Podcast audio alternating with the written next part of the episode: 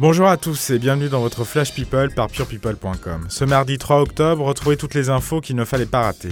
On commence par Charles Aznavour. L'immense chanteur nous a quitté lundi à l'âge de 94 ans. Une autopsie a été pratiquée pour établir la cause de sa mort. Le procureur de Tarascon a révélé mardi qu'elle était consécutive à un œdème pulmonaire aigu responsable d'une défaillance cardio-respiratoire qui s'est révélé être au-dessus de toute ressource thérapeutique. Charles Aznavour est mort dans la baignoire de sa salle de bain attenante à sa chambre à coucher. Le médecin légiste a pu confirmer qu'il ne s'était pas noyé. Selon RTL, la veuve et les enfants d'Aznavour ne souhaitent pas d'hommage national comme avait reçu Johnny Hallyday en décembre 2017.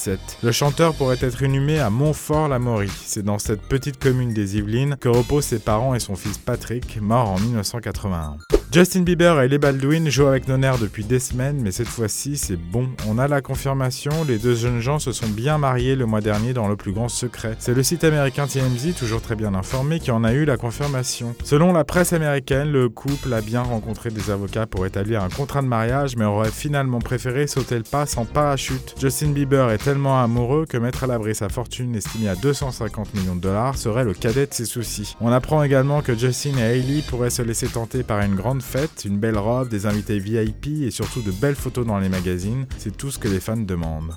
Au Royaume-Uni, les sujets de Sa Majesté ont célébré le retour de Kate Middleton. Le congé maternité de la duchesse de Cambridge est terminé. L'épouse du prince William est de retour sur le devant de la scène après 7 mois d'absence. Mardi, elle a visité une école de Paddington près de Londres. Elle a été très chaleureusement accueillie par les jeunes élèves. Comme cette école favorise les relations des enfants avec la nature, la duchesse était habillée de circonstances. La presse s'est émue de la retrouver en jean, parc à kaki et bottes de plastique. Kate Middleton avait dû se retirer en mars pour terminer sa grossesse en toute quiétude. En avril, elle a donné naissance à son troisième enfant, le prince Louis. On se quitte en souhaitant un joyeux anniversaire à Ingrid Chauvin. La star de Demain nous appartient fête son 44e anniversaire. Et on se dit à jeudi pour un nouveau Flash People avec purepeople.com.